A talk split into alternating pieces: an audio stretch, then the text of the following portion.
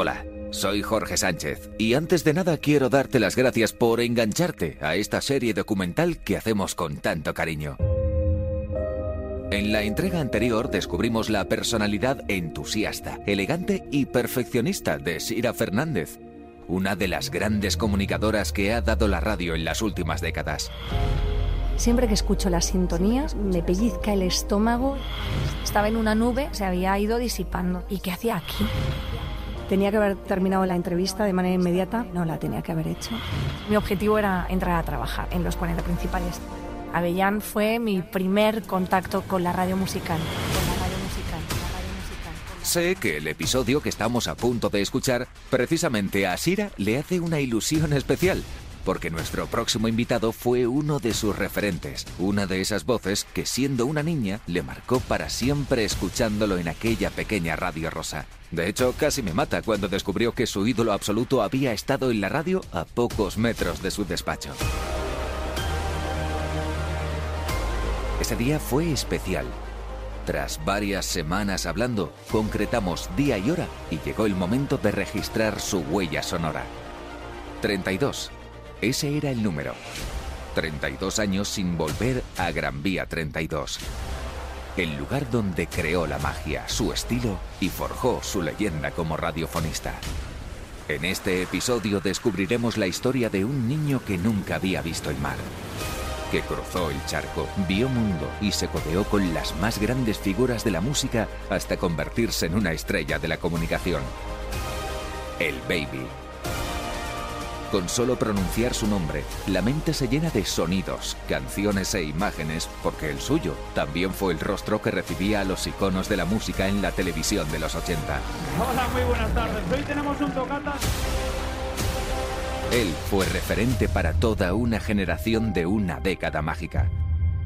Ahora conoceremos cómo construyó su personalidad. Principales de 40. Episodio 5. José Antonio Avellán.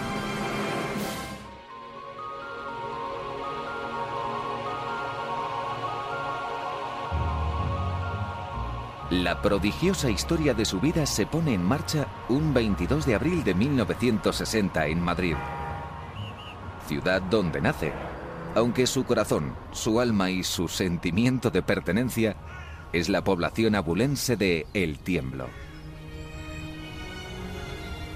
Nací en Madrid por dos razones. La primera porque ya no se nacían los pueblos, y en mi pueblo no había hospital, y mi pueblo, curiosamente, siendo de Ávila, está más cerca a Madrid que Ávila y luego, pues porque mis padres acaban de, mi madre embarazada de mí, acaban de irse a vivir a Madrid buscándose la vida, ¿no? A trabajar aquí. O sea, pues sí, pero vamos, mm, me considero y soy de allí mm, para siempre. Eh, en casa había música, les cantaba y para la música. Y yo siempre, y algunas veces he contado, yo he tenido, creo que le debo mucho a dos primos hermanos mayores que yo, que eran enfermos de la música.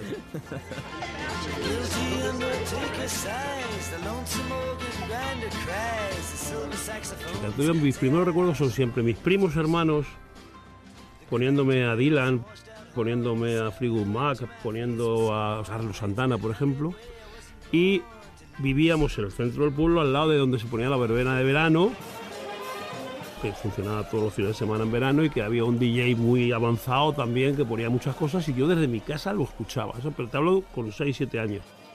Y a partir de ahí yo supe que eso es lo que quería hacer. Es que yo no he hecho otra cosa en mi vida desde los 6 o 7 años que pensar en eso hasta que empecé a hacerlo, ¿no? En esa época, cualquier vinilo que cayese en sus manos lo consideraba como un tesoro. Vuelvo a la playa donde te conocí y el mar me canta así.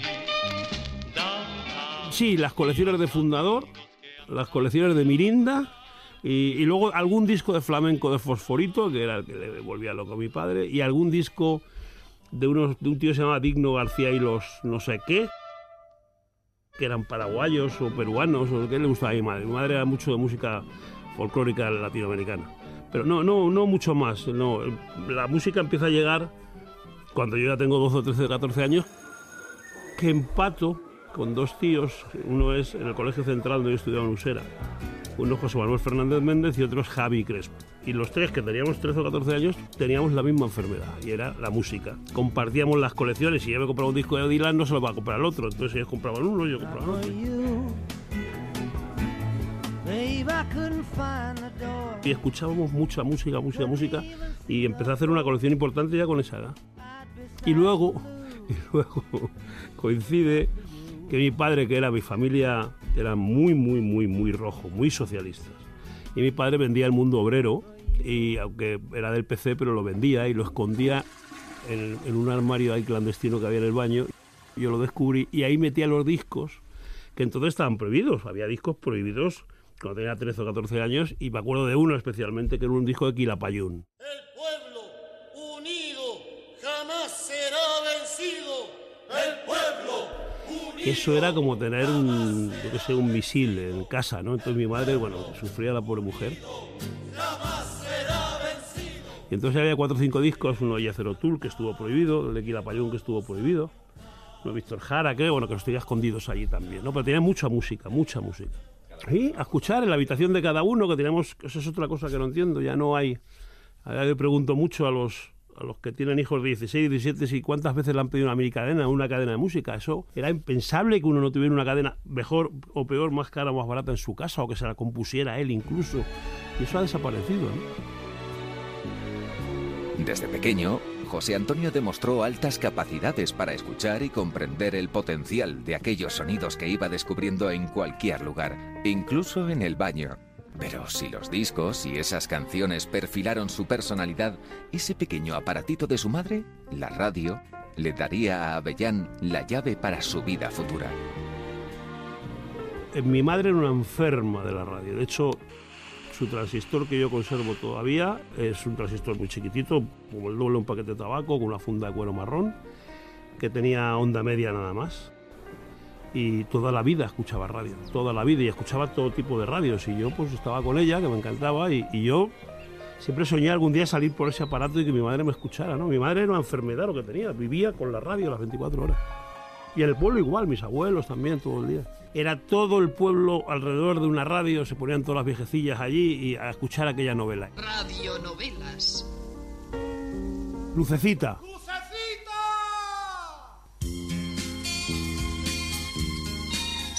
Lucecita fue la última gran radionovela que emitió la cadena Ser allá por 1974.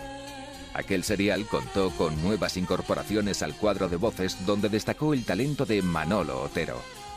El sol del mediodía cae de lleno sobre la seca tierra castellana. Y luego, por, ah, sí, los porretas. Yo cuando vine aquí y conocí a, a la gente de los porretas fue una, un escalofrío tremendo, ¿no? La saga de los porretas. Principales de 40. Yo quería salir por ese aparato, porque ese aparato además me permitía yo la música, y es algo que me pasa desde que nací hasta hoy, me pasará siempre, no me produce, me pasa como con las buenas películas, no me produce ningún placer escucharla solo. Produce placer compartirla, A, de primeras contigo, o B, de segundas, porque yo la conozco y digo, mira, escucha esto y analiza esto y te explico qué es y de dónde viene. Entonces, eso solo conducía a la radio. Primero me condujo a, a las discotecas, yo estuve muchos años en discotecas de los 14 o 15 años. No sé el por qué, o sea, jamás me contrató ninguna, nunca quise que trabajara en ninguna, sino yo hacía lo que llamaron el DJ invitado, ¿no? Yo hacía bolos en discotecas y hacía concursos y, contaba chistes y hacía un monólogo de entonces de tres minutos, yo qué sé, o sea, pero era lo que podía hacer entonces, hasta que ya accedo a la radio, que me costó Dios y ayuda, bueno, me costó, me costó no mucho en tiempo, pero sí en intensidad, ¿no?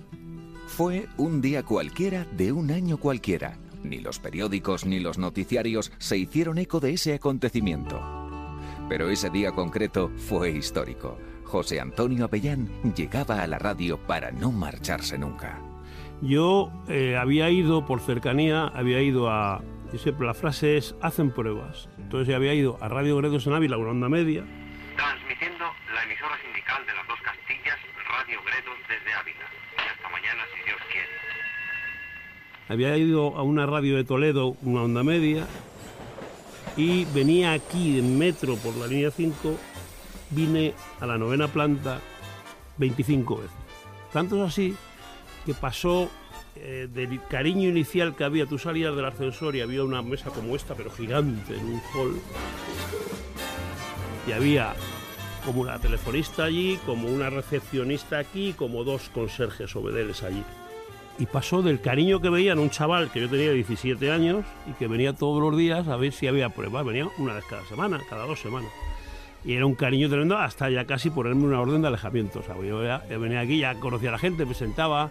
Y un día salgo del ascensor y yo noto que cuando abro la puerta, esas puertas siempre estaban abiertas.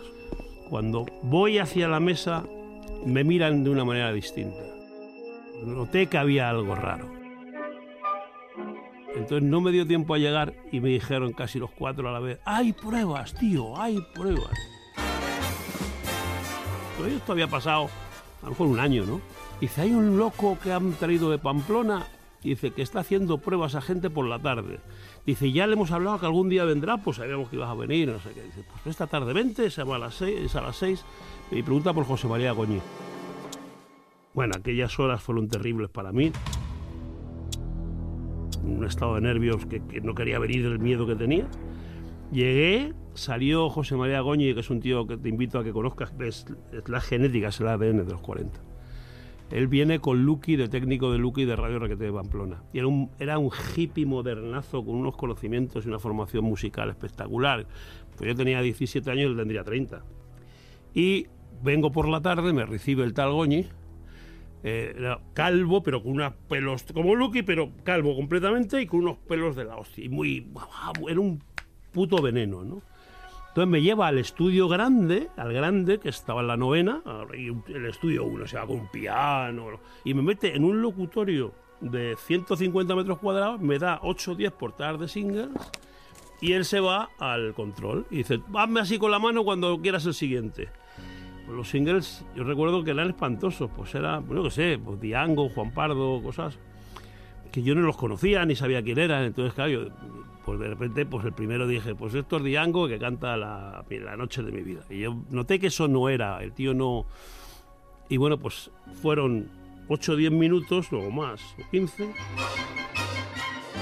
en el que se volvió loco, porque yo me subí encima de la mesa, bailaba, los discos los tiraba, no presentaba ningún puto disco, yo contaba mi vida, la hacía así con la mano por el siguiente, y qué, qué coñazo, no sé qué, me iba al piano, tocaba el piano iba con el micrófono. Y el tío sale, se queda loco y diciendo, empieza desde el sábado. Digo, ¿cómo? Sí, sí, el sábado a las seis. Y yo la primera pregunta que hice, digo, ¿por qué no venía usted antes? Porque me he perdido un año aquí haciendo gilipollas. Y ese sábado fue un momento muy importante de mi vida porque, no lo digo yo, lo decía, lo decía el mismo Lucky, ¿no? Cuando me pone lo del baby, aparte que era el más joven, era nace el primer DJ de esta cadena. O sea, yo ese sábado hice de todo menos lo que ponía el libro. O sea, el libro ponía hay que presentar los discos, decir quién es el padre del batería, la madre del cantante, cómo se llama, voces maravillosas, Paloma Varela, Olimpia Torres, Juan de Dios, Ángel Álvarez. A mí me importaba una mierda los discos, es más, si eran demasiado malos, estamos en la segunda planta, en la calle, y yo tiraba los discos por la ventana, a Gran Vía.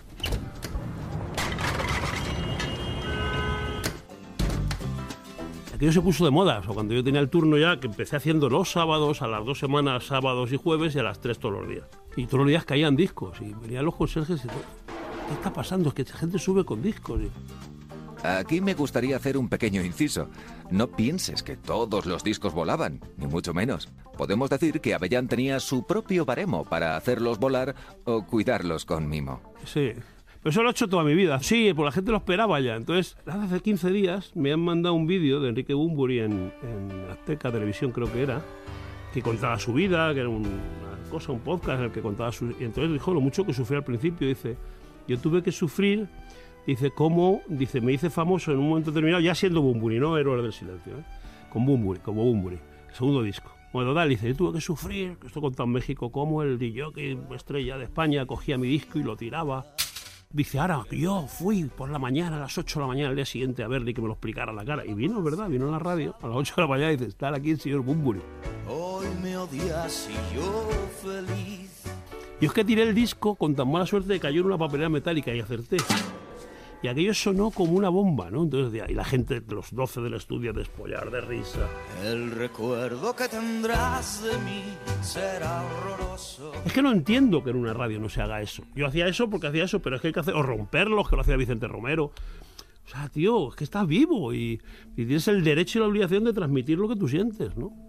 Y, y, y nada, y ahí empecé a toda velocidad y, y surge una cosa que no sé si Reverte contó, que es de las anécdotas más apasionantes de nuestras vidas, que Rever, vive conmigo aquello y goza más que nadie, o sea, y goza y me pone a hacer programas en directo del corte inglés y, yo cantaba, bailaba, tocaba la guitarra, yo qué sé, y la gente se despollaba. Yo solamente hacía reír a la gente. Yo, yo, yo llegué a esto para que la gente se riera. Y la música lo es hoy, pero lo era entonces ya, porque la gente no lo sabe, era una herramienta para mí. Maravillosa, adorable, pero una herramienta.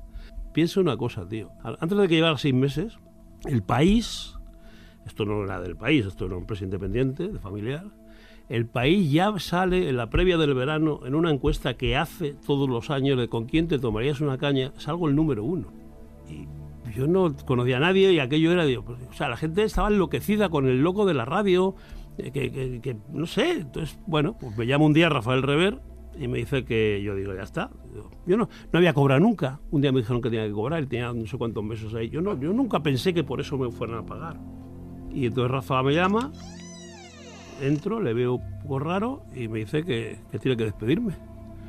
Y, dice, chicos, no lo entiendo, dice, pero tengo que despedirte y la única manera es que la hagamos bien porque yo te juro que en seis meses vuelves y te respeto todo lo que estás haciendo ahora. Y, yo lo que le decía, pero ¿cómo le explico a, a, mis padres que me han echado por hacerlo bien? O sea, como, no, no, es que esto es lo que quiero, pero no es el momento. Claro, rever lo que no sabía yo es lo que estaba sufriendo por detrás. Rever tenía unas presiones. Todos estos nombres que te doy eran o hijos o yernos o algo de las cuatro familias dueñas de esta casa, que eran señores muy serios, muy locutores de radio. Entonces, claro, llegaba este que iba ganando horas, horas, horas y que notaban que estaba cambiando el formato.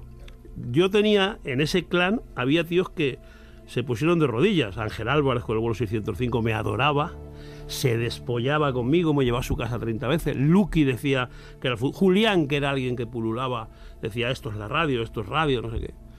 Y pero claro, no pudo aguantar la presión y me echó y cumplió la promesa. Y a los seis meses justo me volvió a llamar y me devolvió del sitio que me sacó. Principales de 40.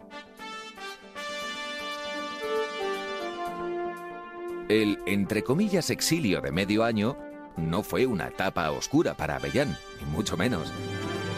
En ese tiempo exprimió cada segundo para vivir una aventura absolutamente épica al otro lado del charco.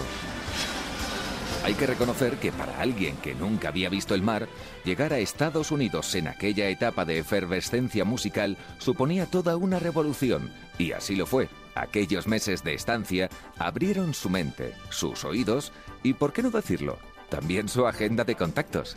Conoció incluso a Madonna antes de ser coronada como reina del pop. Sí, me voy a Estados Unidos con una beca que mi padre consigue. Mi padre, que era oficinista, nunca supe de qué, acabó rozando la música, pero al principio no sé qué trabajaba. Conocí a un tío como él en Radio Nacional, que se llama Machado, de apellido, era muy amigo, un contable, un, alguien de contabilidad.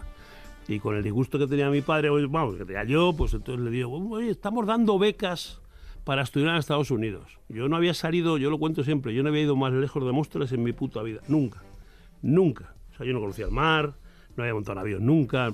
Yo conocía la línea 5 y Madrid, lo que era Madrid. Y Madrid el tiemblo, eso sí. Esa, esa carretera la conocía, había ido a autostop para ahorrarme el dinero del, autobús. Y me traen la beca, la relleno y con tan mala suerte que me cogen. Y era para estar seis meses en, en Nueva York, en la Universidad de Columbia me pagaban los estudios, pero no pagaban ni el viaje ni el hotel. Y entonces fue una experiencia muy bonita, sin la cual yo no estaría aquí hoy. O sea, eso sí, sí, es el punto de inflexión que cambió mi vida, porque me vino a decir que lo que yo hacía era el camino, aunque me quedaba por aprender. De hecho, no se, no se termina nunca de aprender, ¿no? Pero ese era el camino, todo. Yo aprendí todo. De hecho, yo estuve estudiando allí cuatro años. Yo, a, a partir de entonces fui cada un mes, hacía cosas raras, hasta el 84 y me voy cinco meses, me voy 12 de mayo, septiembre a terminar. Había empezado en el 78. y me fui en el 84 a terminar. Y aprendí mucho y contacté con mucha gente y me dio, todo me daba envidia, todo me gustaba, todo... No llegué a copiar, que era el peligro, me daba terror que fuera a copiar, bueno, el idioma ya era una barrera, no va a copiar en inglés, pero, pero me daba miedo copiar porque todo me gustaba. Cada día, yo aquí, tío, yo, hay un momento que yo me volvía loco en, en estos pasillos, escuchando cosas, me traía muchas casetes, era como mi Biblia.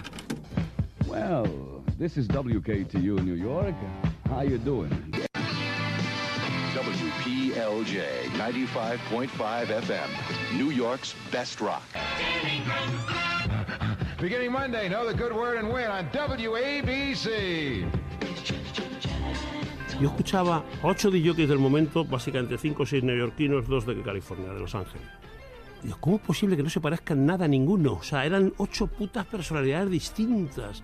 Y eran ocho genios eh, divinos, maravillosos. Entonces, yo quería hacer eso y de eso por lo que luché es por hacer eso siempre. Es una experiencia maravillosa. Yo estaba en una pensión eh, en la calle 44 entre quinta y sexta. Fíjate, ahora es un hotel, no caro, pero es un hotel.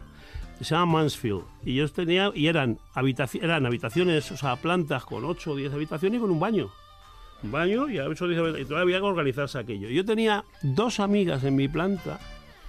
Una que estaba estudiando Bellas Artes en Boston y otra argentina que estaba estudiando no sé qué, que venía con una beca de aerolíneas. Ella era azafata de aerolíneas y venía seis meses, un poco el rollo mío. Nos hicimos muy amigos.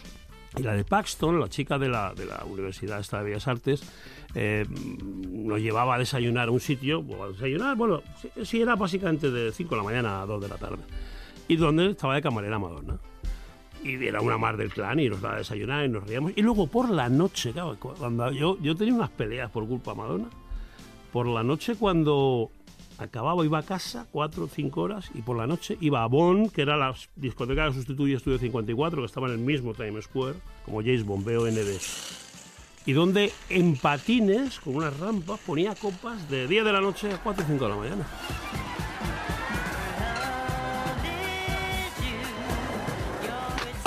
Pero es que a las 7 estaba en la 44 donde yo tenía la pensión, estaba poniendo churros y, y donuts y hostias, ¿no? Y yo soy, Dios me libre, no, pero soy el que le abre el camino con Jelly Bean con el que al final se casa. Es acojonante porque hay una discoteca, ya no existe. Se llama Archie, del conglomerado de Madrid, de todo eso. Bueno, pues un palacete, un palacete maravilloso, Archie. Y un día tengo, de eso sí tengo foto. Viene Jelly Bean a publicar disco y viene Madonna de acompañante. Entonces hicimos una cena vino Marcos Calvo, el DJ de Pedro del Moral, otro, cinco o seis DJs muy buenos, él viene de ser DJ. Nos fuimos todos a cenar ahí, acabamos a las tantas, y estaba Madonna de consorte, ¿no? En aquel... Y empezamos a hablar, que venía mi mujer también, a recordar tiempos de entonces, y la gente decía, no puede ser que os conocierais tanto, ¿no? O sea, ya, ya era la Madonna, esto fue en el 85, 86, ¿no? Jelly Bean Benítez nació en Puerto Rico es un artista polifacético, DJ, productor, actor y músico, y en los primeros 80 fue pareja de Madonna. Con anécdotas así, se entiende que Avellán quedará marcado, aunque su experiencia vital también cambiaría para siempre la forma de hacer radio en España. Principales de 40. Sí, no, ahí cuando yo llego, la primera novedad que no estaba cuando yo me había ido, era una chica que se llama Rosa, que era hiper hippie. Dime si es que hay un vacío. Rosa Chávez, además de locutora, tuvo una carrera musical como cantante. Lo que más importante me parece es que hay que basarse en la música de nuestro tiempo y no entiendo cómo le puede gustar la música a Rosa. Había un personaje maravilloso, se llama Jaime Varella.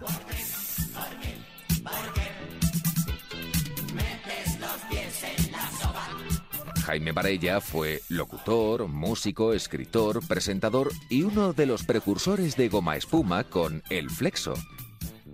Conmigo prácticamente a la de llega José Miguel Jauregui. José Miguel Jauregui se incorporó al equipo de 40 en 1981 y lo compaginó con programas en la SER, programación, un todoterreno que en los 90 dio el salto a Canal Plus para convertirse en jefe del departamento de musicales y promociones, siendo su voz la corporativa durante 15 años. Canal Plus es fútbol cuando dicen, no, es que en los 40 no hubo un tío que hiciera directo nada más que tú. Es que nadie quería, le daban vergüenza, le daban miedo. Y yo, yo disfrutaba ante 500.000 personas, el famoso concierto ese, Yo ya vi imágenes, el más grande jamás ha habido, decían en unas fallas de Valencia, un gran musical.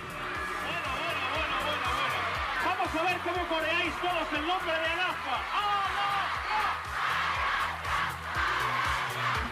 Los niños, los peques, los niños.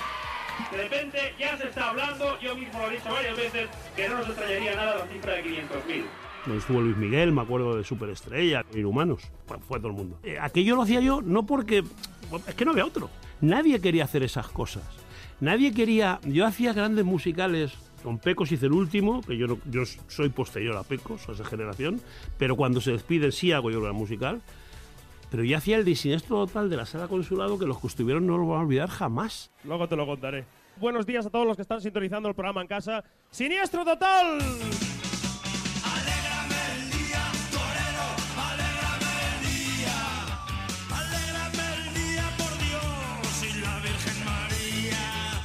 Siniestro, alégrame el día, su nuevo single. Hey, es que me gustaría bajar por abajo, pero está lleno, no voy a poder bajar. Vamos por esta banda, por ejemplo, a ver lo que nos encontramos por aquí. Tíos que salían con, el, el mástil de la guitarra o del bajo con toallas, porque la moda es cuanto mejor lo hago, más me escupen. Entonces aquello, había que estar allí y, y- vivirlo, y la gente no, no podía, no sabía, no, no, no. Yo estaba todo un puto día en la calle, todo el día en la calle. Yo conocía todos los locales de Madrid, yo digo, por trabajo, hombre, relativamente sí. Revés se ría mucho porque yo conocía todos los garitos, todos los DJs, todos los jefes de, de sala, eh, todos los artistas, eh, todos, me movía con ellos, con todos. eh, Pero es que no, con, yo, yo lo decía, si no haces eso, no vas a ser bueno aquí. No puedes contar lo que no estás viviendo. Tienes que contar cómo se liga, cómo se levanta una tía. Si no los has hecho, no, aunque te lo hayan contado, no es lo mismo. Hay chicas que juegan con aros vacíos. Abro paréntesis. Había nacido en esos seis meses un fenómeno que tenía a todos mis amigos preocupados. Claro, tú imagínate, yo aterrizo aquí, yo tengo dos problemas. Uno, que todos quieren que les cuente cosas. Y dos, que yo quiero que me cuenten cosas. Yo no había venido, ni, yo no podía venir, no tenía dinero para venir. Entonces estuve seis meses sin venir. Y entonces una de las cosas que me cuentan es que están verdaderamente preocupados porque ha, nacido un fenómeno emergente que se llama las chicas de la Inter. Las chicas de la Inter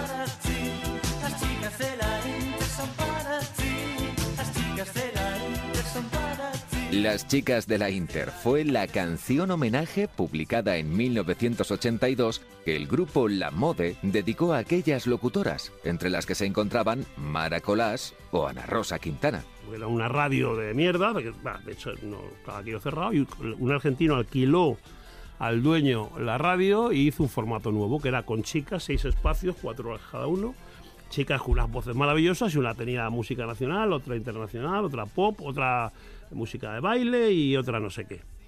Y aquello, bueno, ya les habían hecho un especial en el País de la Hostia, un especial informe semanal.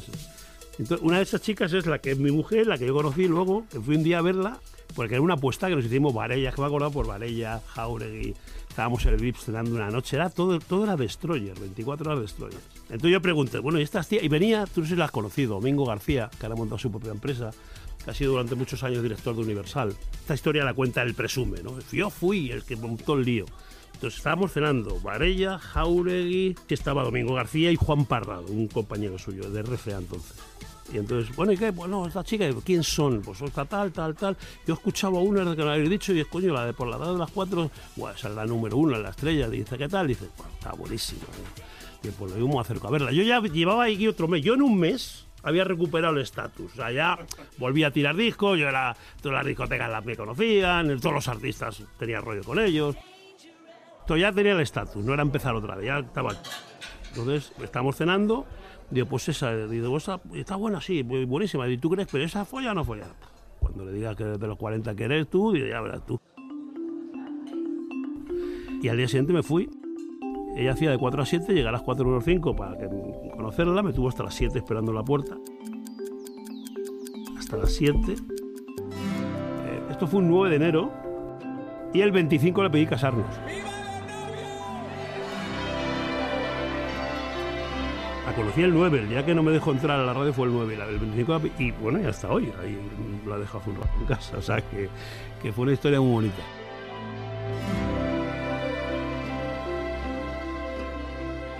Sentar la cabeza en lo personal hace que José Antonio Avellán se implique sobremanera en la radio, convirtiéndose en una de las personas clave para la expansión de los 40 principales. Principales de 40. Déjame que te cuente una cosa que no sabe nadie. Yo quiero hacerte un regalo. No lo he contado nunca en la Hay gente que lo conoce y por supuesto los protagonistas, pero no lo he contado públicamente nunca, que es cómo nace la cadena 40. Cualquier cosa que te haya contado que no es esta es mentira.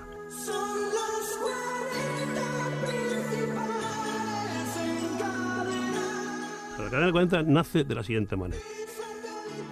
Esta casa es una casa vanguardista en cuanto a tecnología, en cuanto a técnicas, teníamos los mejores equipos, los mejores platos, las mejores mesas, o sea, todo lo que se podía tener en aquel momento. Y yo era un privilegiado porque dentro de esa, de esa tendencia de tecnología yo venía de Estados Unidos, yo ya iba con frecuencia a Estados Unidos, te estoy hablando del año 86-87. Iba con, todos los años dos o tres veces, de que, con mi hijo ya desde que nació todos los veranos a pasar un, yo qué sé, con mucha soltura. Con lo cual, no se hacía nada en esta casa que no me consultaran a mí en cuanto a ampliar un estudio, oye, que por un sistema o por otro, por cuál apostamos, o si yo no lo sabía, llamaba y cualquier técnico me decía.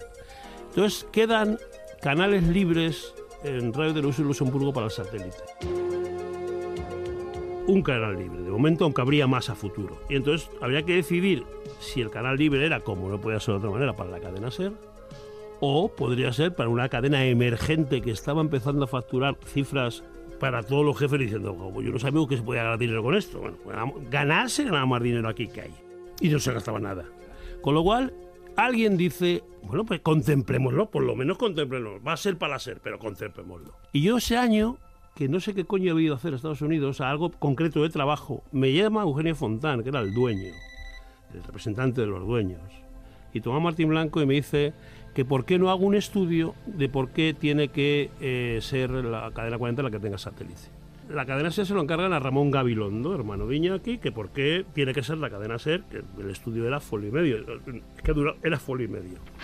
Yo le traje un estudio hecho durante todo el verano, que se te va la pinza, o sea, me ayudaron mucha gente, venga gráficos, pa, pa, pa, pa, y decían que sean los 40. El que va a tener el primer canal es los 40 pero hay que cumplir todo lo que yo he prometido ahí. Lo que he prometido, lo que yo decía que era el secreto del éxito, que es hacer una cadena de radio de verdad. Ya no en lo tecnológico que iba a serlo, sino de verdad en cuanto al contenido humano. Y sabiendo que eso me podía costar problemas, yo le digo que hay que hacer un contenido humano con los mejores DJs que tiene esta cadena ya repartidos en las provincias que no eran todas de entonces. Y me dice que para adelante.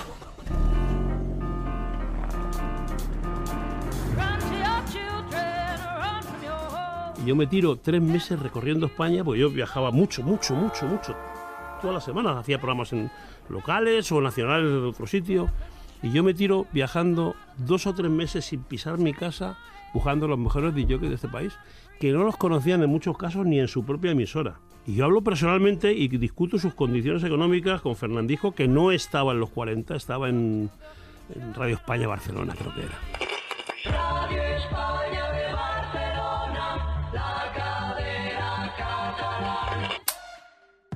Pero es que discuto con Eli del Valle que estaba en Bilbao. Yo pensé en los 40 principales en Bilbao. Discuto en el sentido de, oye, vente. Con Yolanda Valencia, que no la conocía nadie, que estaba en Algeciras. Hombre, si tuviera tiempo y tuviera dinero, dos cosas francamente imprescindibles, no me importaría nada irme a Jamaica a pasar un veranito. Claro, con Antonio Martín Lupión, que es la mejor voz que he escuchado en la radio jamás, y además un tío muy educado a la americana, estaba en Málaga y escuchaba mucha radio internacional. Tu música con Antonio Martín Lupión.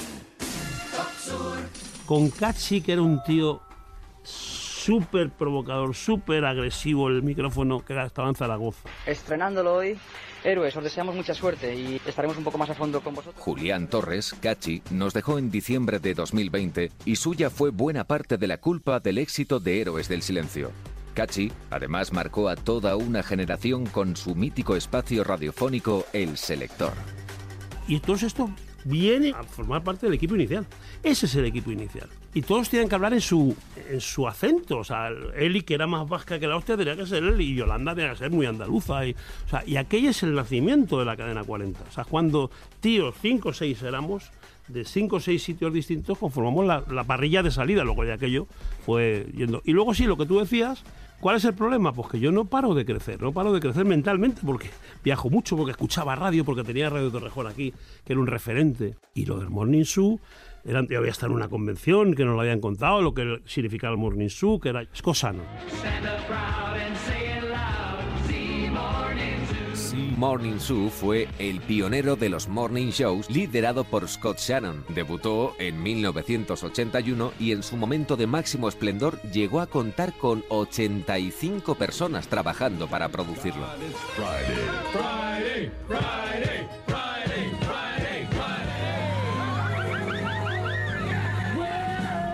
Ladies and gentlemen, join us in a New York radio tradition.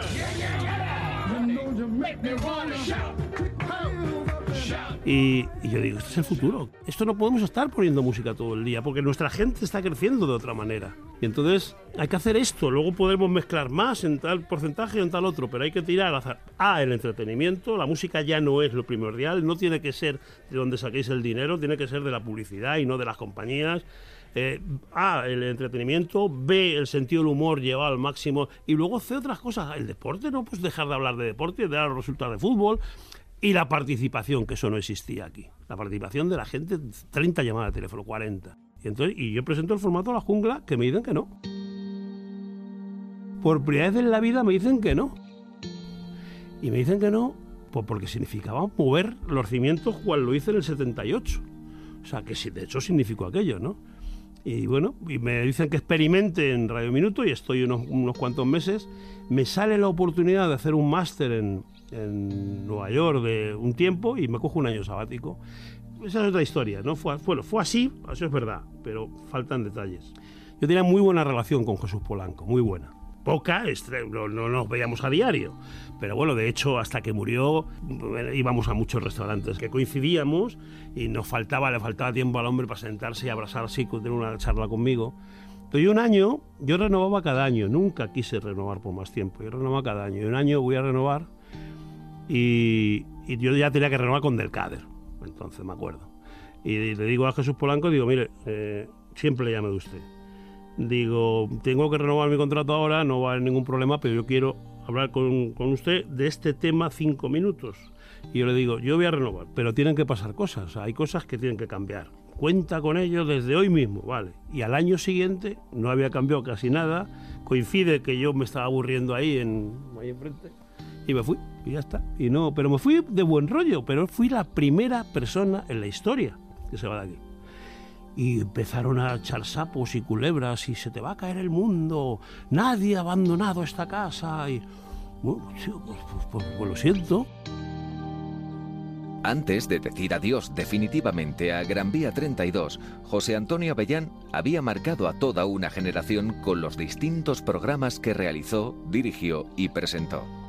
Sí, fue el Super Baby, que no, no era mío, eso lo heredé también, de Pepe Cañaveras. 11 y 4 minutos, una hora menos en Canarias. Viajamos hasta el Circo de los Muchachos, instalado junto a la Plaza de Toros de las Ventas de Madrid, desde donde la cadena SER retransmite en directo Super Baby, el programa de los niños en la radio. Hoy lo presenta José Antonio Avellán. Junto a él, mi entrañable Rafael Rever, con el que yo he aprendido y aprendo tanto en programas en directo. Toda una garantía. José Antonio Avellán, adelante y suerte.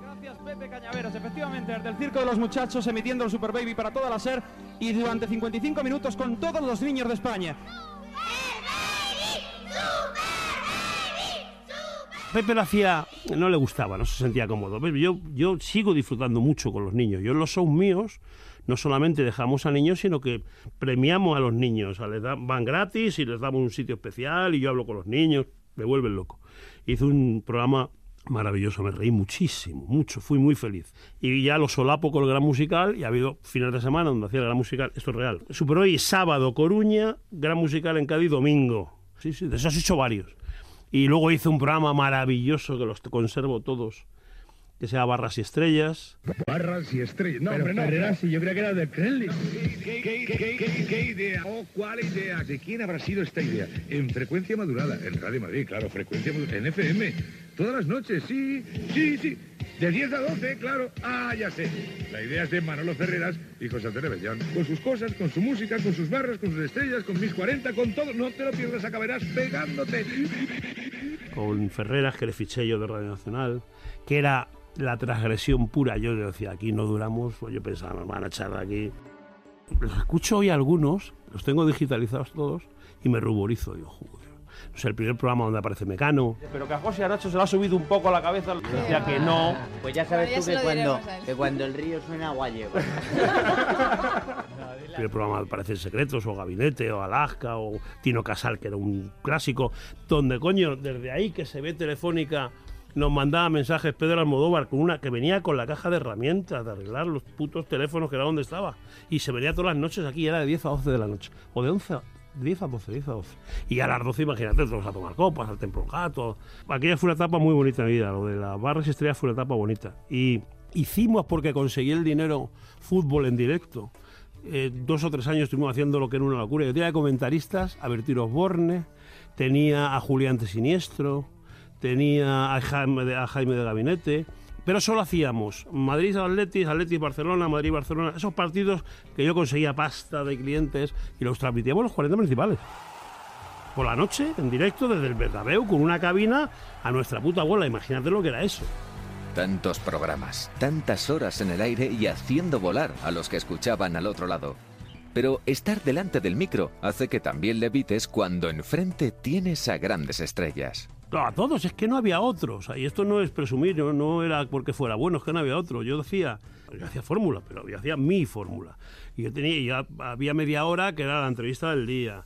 Y yo ponía la novedad que me llegaba y la ponía. Y montábamos unos patines de cojones. Entonces, yo nunca tuve, nunca me, me, me encorsetaron ni me pusieron cinturones. Entonces, claro, ¿cómo no voy a entrevistar a todos? Si yo tenía en ese estudio a la una todos los días, no había otro sitio donde ir, pues la estrella internacional que venía, ¿a dónde venía? A televisión.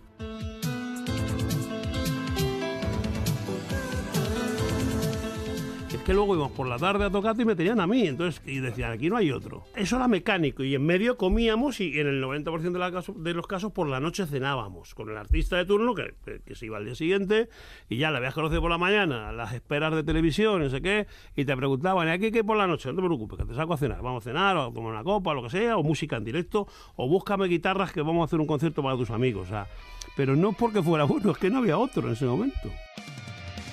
Del moco que me cogí aquí al lado había un restaurante en la Gran Tasca, se llamaba. Entonces ahí traíamos a, a- muy a los pasados de vueltas, era Iron Maiden, que les iban a dar doble disco de oro por la venta de no sé qué LP. Hay fotos, todavía no cuento en el show, hay fotos y hay vídeo además. Fui a la comida y yo les entrego ahí el disco de oro por no sé qué y, y al acabar ya la comida, pues, eran las 3 y había que estar a las 5 en televisión y sacan unos sacan una María que yo, mi puta vida. Yo me metí tres caradas a las tres y media de la tarde y me duró hasta el día siguiente. Y entonces yo estoy en tocata, haciendo tocata que no era, no era yo, era otra persona. O sea, y los hijos de puta despollados de risa. Welcome, welcome to Spain. Welcome to Tocata.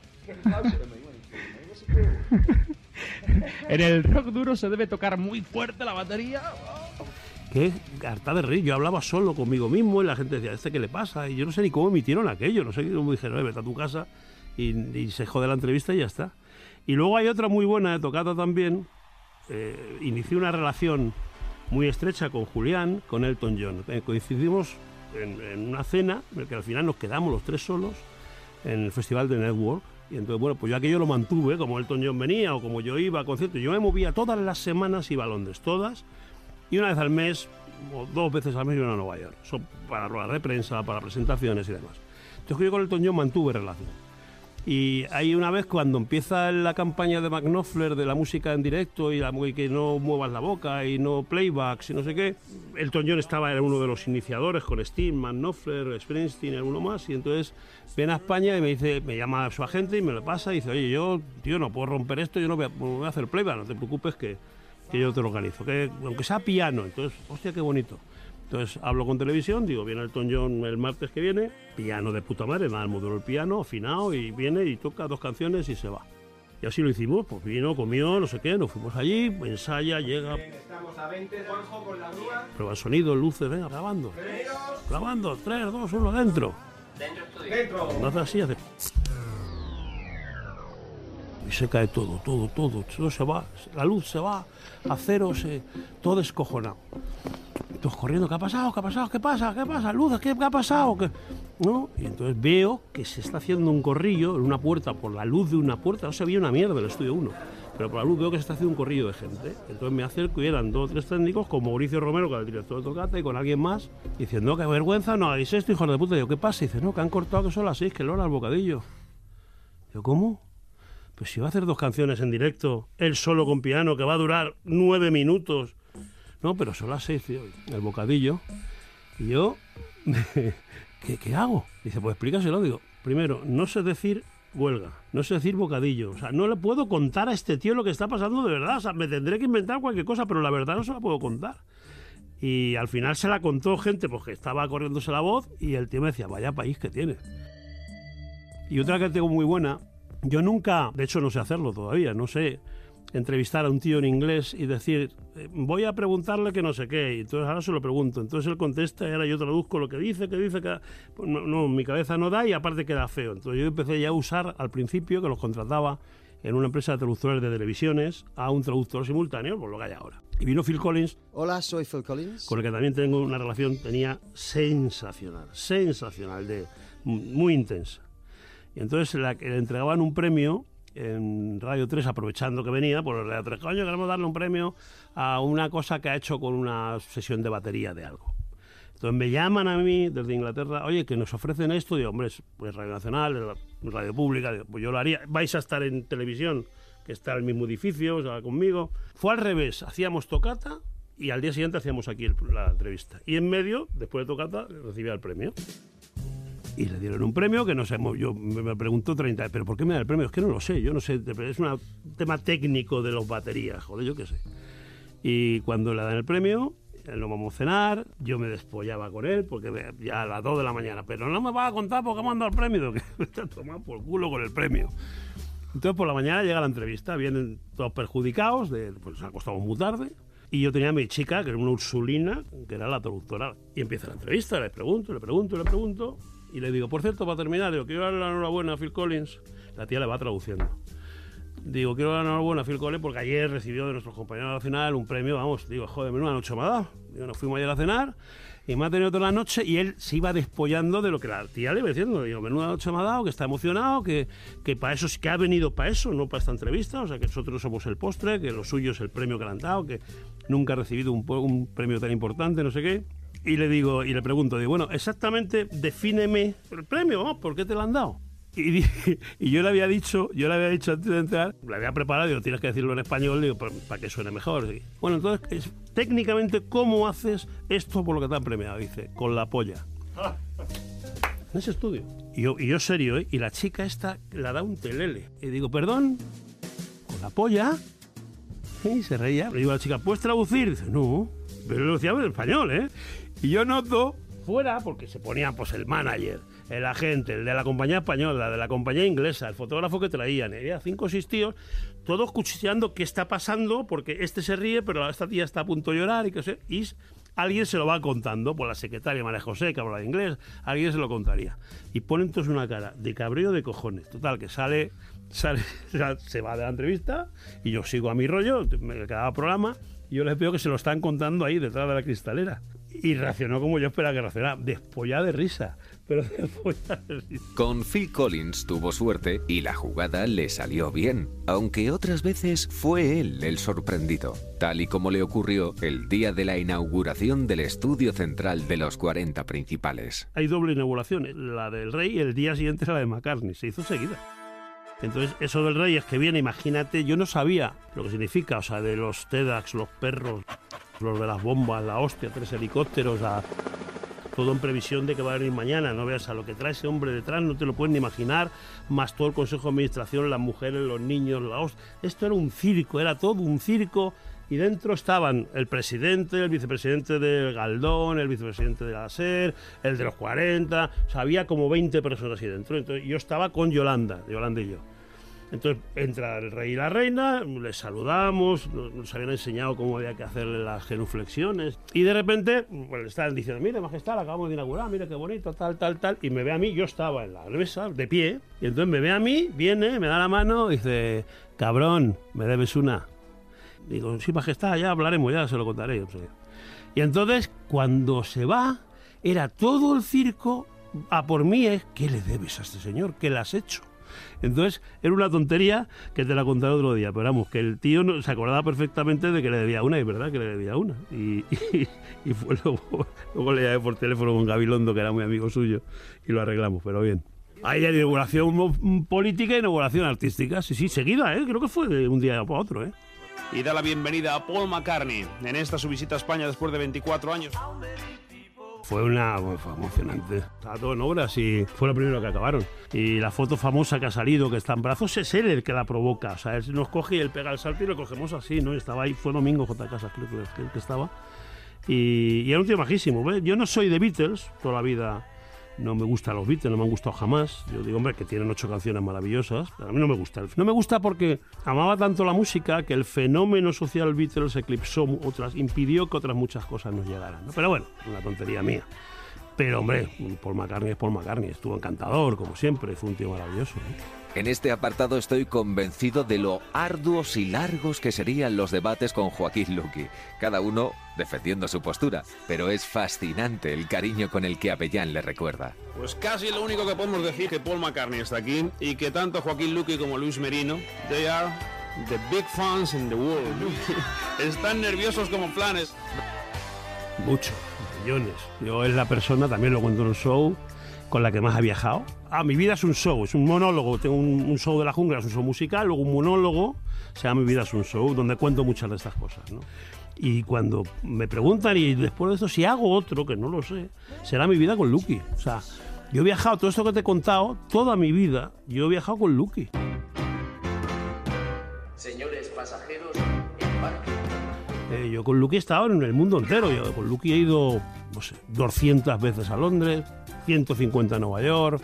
He recorrido España 35 veces de norte a sur, de este a oeste. Entonces, claro, era una relación, por una parte, de adoración, de ser yo su hermano mayor, porque es un puto desastre, y luego de, de, manía ya de a tomar por culo, no puedo más contigo. O sea, yo no he sufrido jamás, jamás con nadie por el mundo como he sufrido por él.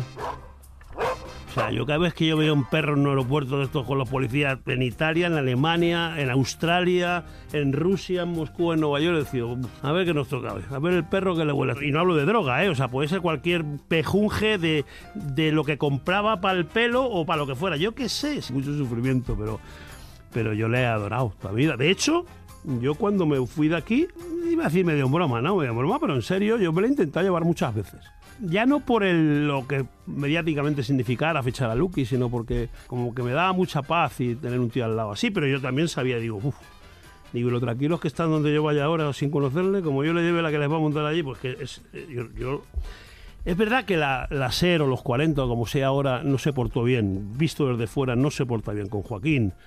Es verdad, pero también digo una cosa. Ole los huevos de la SER que aguanta Joaquín. No hay una empresa en el planeta que aguanta a Joaquín los años que la aguantó la SER. Y te lo dice quien más le ha querido del mundo y el que más ha viajado con él. O sea, nadie jamás ha viajado ni la quinta parte de lo que he viajado yo. No, yo te puedo contar la mejor. Yo he hecho varias entrevistas a Michael Jackson. En la relación con Michael hay que verla, pues como con Elton John, como con Mick Jagger, como, o sea, es, es, lo que tú dices, era, era como un amuleto, ¿no? Era un tío... Entra... Bueno, pues eh, yo voy a Nueva York, él no puede venir y la, eh, la presentación se hacía en Ten-18, que era una discoteca entonces estaba muy de moda, que era... Eh, no, en la avenida 10, calle 18, Ten-18 se llama la discoteca. Y total, que yo voy y digo, joder, pues yo con Michael tenía entrada, pero vamos, entrada, de que sabía que era poco más, con Michael ni siquiera había comido nunca. Ni... Una noche, cuando vino a presentar Victory, que les llevé yo a cenar a los hermanos, a con Pedro Moral, ahí a C. Bermúdez. La única vez que yo había estado más o menos cerca de él, solo, sin Lucky, con Lucky sí. Yo me adosaba el Lucky y Lucky. Entonces llego a Teneitín y había 50 medios de todo el mundo haciendo cola literal, te daban una, tarjeta de esta y te ponían hasta que te llamaban y teníamos cada uno cuatro minutos, creo recordar. Y yo digo, joder. Entonces se estaban poniendo de moda en Estados Unidos los móviles de pago, de prepago. Y entonces esos como los recargabas con unas tarjetas que comprabas, que la mayor era de 10 dólares, y de un rasca. Y entonces cuando se estaba acabando, que te decía la señorita, le queda poco para que se corte esto. Entonces le dabas al rasque y te sea un número. Metías taca, taca, taca, taca y tenía otros 10 minutos, otros 15, 20 minutos más, lo que fuera. Y se me ocurrió esa idea de hoy si sale, y entonces eh, compré 10, 15, 20 rascas de esos. Entonces yo estoy en la cola, la cola, para entrevistar a Michael Jackson, y ya según estaba a 10, 12, 15 metros, salía Michael, quieras que no, pues te levanta la cabeza y yo siempre levantaba la mano, levantaba la mano, hasta que me ve. Me ve y viene a buscarme a mí y me dice, y Joaquín. Y digo, déjame que te cuente, digo, no ha venido, un problema, digo, pero le tengo loco, le cojo el teléfono y digo, todo loco me ha dicho que cuanto eso, que te tiene que contar una de cosas, ahora mismo. Y entonces me saca de la cola, me mete dentro y estamos una hora y pico, tío. Estaban, estaban los agentes, los de la compañía, todo el mundo dice, pero que se la han llevado, se la han llevado. Y entonces ya había avisado con Joaquín, que Joaquín, como tendríamos estas cosas que hablar, digo, yo lo único que quiero es tenerle tranquilo, ya en un momento terminado.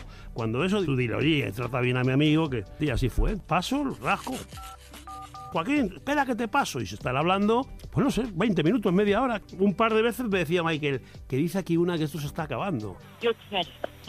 Y yo, trae, trae el rasca. Yo tenía el rasca ya y le metía los números y siguió. Y cuando acabó la entrevista, pues entre que Joaquín se la vio decir y que a él le di pena, digo, tío, no me va a tener cuatro minutos nada más, ¿no? Dice, no, no, graba, graba. Y estuve media hora hablando con él y le querían matar al pobre. Para España, para la CFM, el gran musical, con motivo Michael Jackson. Principales de 40. Hay que reconocer que aquella fue una jugada maestra para tener durante más tiempo a el rey del pop. Y lo cierto es que en la etapa de mayor desenfreno de 40, cualquier artimaña valía para conseguir la exclusiva o la novedad y pincharla antes que nadie. Ah, sí, esa es muy gorda, hombre. Sí, esa es otra de las historias más delicadas. Esa, esa se pasó mucho miedo aquí. Eh, Madonna saca Like a Prayer y yo tenía la promesa suya y gente de que en España, vamos, así había sido desde el año 81, o sea, y te llamada telefónica o viaje o entrevista, lo que fuera. Y por supuesto el estreno. Y entonces recibimos una nota de Warner de que no vamos a estrenar el disco, que el disco se va a estrenar en las televisiones, en los informativos a las 3, todos con el mismo vídeo y todos a la misma hora, no sé qué, y todo patrocinado por Pepsi.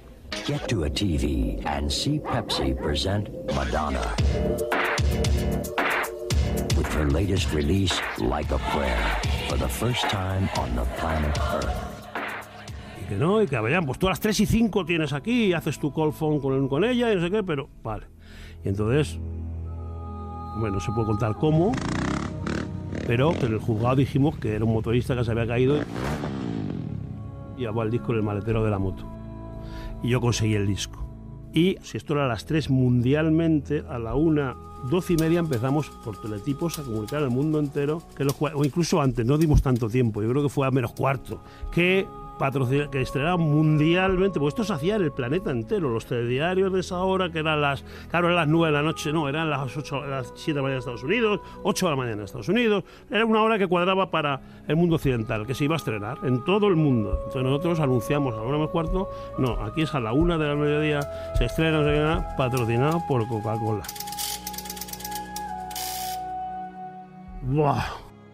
Era todo abogados, la Warner, los de la Warner de Inglaterra, los de la Warner de Estados Unidos, los de, los de aquí, el Saúl Tagarro, el presidente se quería tirar por la, la terraza y cómo explico yo esto, y a la una en punto, ¡boom!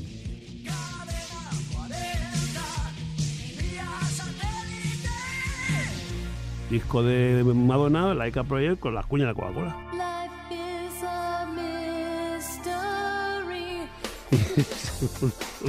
y aquí Rafa sí sabe cómo lo conseguí, solo Rafa. Yo se lo expliqué, digo, esto es así, así, así. A mí no me lo dicho nada, a mí no me lo dicho nada.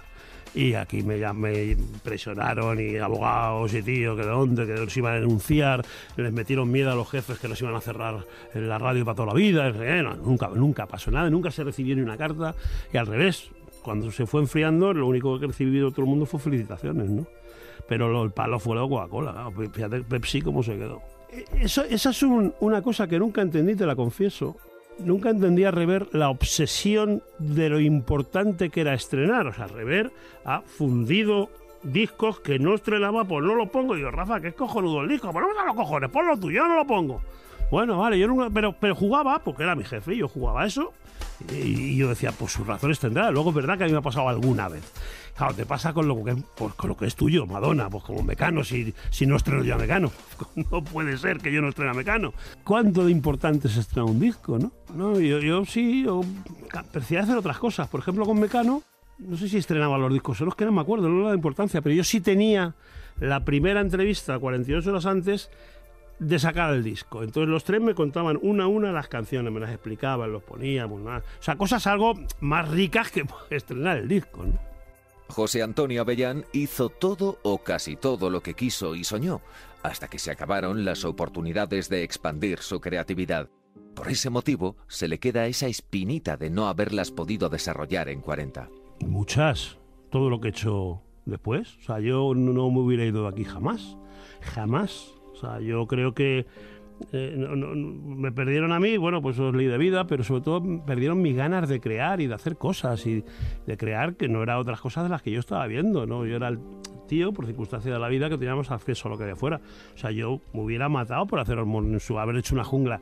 O sea, la jungla en los 40 principales hubiera sido exponencialmente 20 veces más pero, pero no multiplicado por 20, sino exponencialmente 20. ¿Pero por qué? Porque los 40 es un monstruo y yo ahí fui una cadena maravillosa de la que solo puedo hablar bien, que era Cadena 100, donde pues acabamos de hacer prácticamente, llevamos meses, ¿no? Entonces aquello costaba y, hostia, sentar una cadena en cada una de las 52 provincias cuesta y aquí eso estaba hecho ya. La jungla aquí hubiera sido, pues, no sé, no lo puedo imaginar, pero a partir de ahí 200 proyectos más, proyectos de televisión, proyectos audiovisuales, Estuve muy pendiente de la simbiosis entre el 2000, la generación de los 2000 y de los 90, porque ahí venía todo el cambio y ahí venía todo el, tema de Internet. Los 40 llegan tarde a Internet, luego llegan y lo hacen de putísima madre, pero también llegaron tarde a Internet. No sé si por líos o por lo que sea. No, estoy muy conectado con la gente de, la SER desde hace mucho tiempo. Igual que yo soy, lo digo siempre, oyente de la SER, me encanta la SER, me encanta, no sé, pero me dejé muchas cosas, claro que me dejé, muchas, más de las que yo hubiera querido. Desde luego nos faltarían horas para exprimir el hipocampo de los recuerdos de Avellán y sacar hasta la última de las anécdotas, que son mil. Pero dicen los que saben que algo que nunca se olvida e incluso hace recobrar la conciencia a quienes padecen de ello es la música. Por eso, cerramos este episodio con el podium de honor de las canciones que han marcado la suya, una vida de radio. Podría ser Point Blank de Springsteen también, pero a mí me hicieron un regalo de cumpleaños que me lo hizo Rafael Rever, tío. El mejor regalo que me han hecho en mi vida fue el 22 de abril. Miento, era la noche del 21, pero ya cuando esto ocurrió ya era 22. 21 de abril del 81, Springsteen en Barcelona. Yo, yo, había estado con 15 años viendo a Springsteen en Hammersmith, ¿no? en el Odeon, en Londres. O sea, fíjate lo que significa y lo que es para mí, ¿no? Ese personaje, esa persona y ese Dios yo me morí en aquel concierto, o sea, me morí. Y cuando acaba el concierto hay, un, hay una sala donde hay unas copas y unas cosas, donde él no sale y donde avisan que concede dos entrevistas. Había avisado antes, decía dos entrevistas y que la compañía lo organizara con su manager, como a quien le ha tocado el gordo. Entonces, eh, señores, eh, en este orden pasaréis 30 minutos de reloj cada uno. Carlos Tena, de Radio Nacional, y José Antonio Avellán. Yo no sabía nada, ni sabía nada, ni yo me había pensado en mi puta vida que iba a poder verle o entrevistarle. Claro, y viene el revés el primero y me abraza y no sé qué. Y, y, luego me enteré que era él, algo haría, como que sorteo no. Ese regalo no lo olvidaré jamás, mi 21 cumpleaños.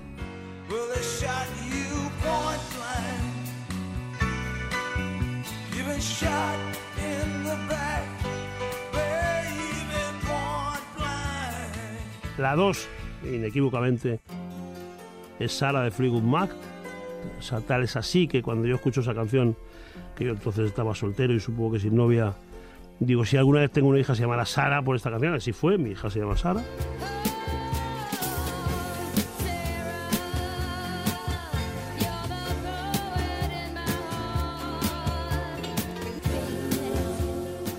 Eh, egoístamente la primera, el número uno sería Everybody Stalking, por lo que significa esa canción de Harry Nilsson, el tema central de Cowboy de Medianoche. Por lo que es la canción en sí, por lo que significa y cómo se integra en la película y cómo vi yo esa película con un primo mío y cómo lloraba, yo tendría 15 o 16 años, cómo lloraba yo y cómo me emocioné viéndolo. Entonces, era, pero era todo un uno. Esas imágenes sin esa canción no hubieran sido lo mismo. Mi canción de mi vida sería esa.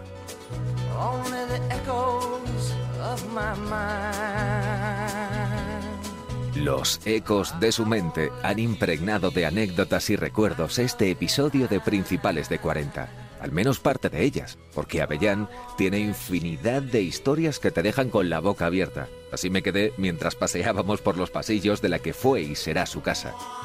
Esa en la que los sueños se hacían realidad. Como si de un cowboy se tratara, el baby sigue cabalgando los discos, con la misma ilusión que el primer día, fiel a su estilo, con sus luces, sus sombras, como todos, pero cada día convertido en el rey de su jungla.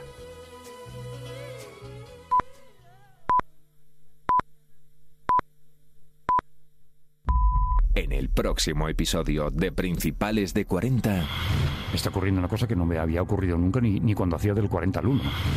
Un buen día estoy haciendo un turno y aparece en el turno, vas a flipar, David Bowie. Cuando estás en la cresta, tú no ves nada y hay gente que se encarga de que tú no veas nada. La voz de Darth Vader era un excelente disjockey y yo aprendí con él. Coño, lo deberías saber tú que eres mi jefe, ¿no? ¿Perdona? ¿Qué has dicho? Dame un mordisco, Fernandisco. Y de ahí salió el nombre.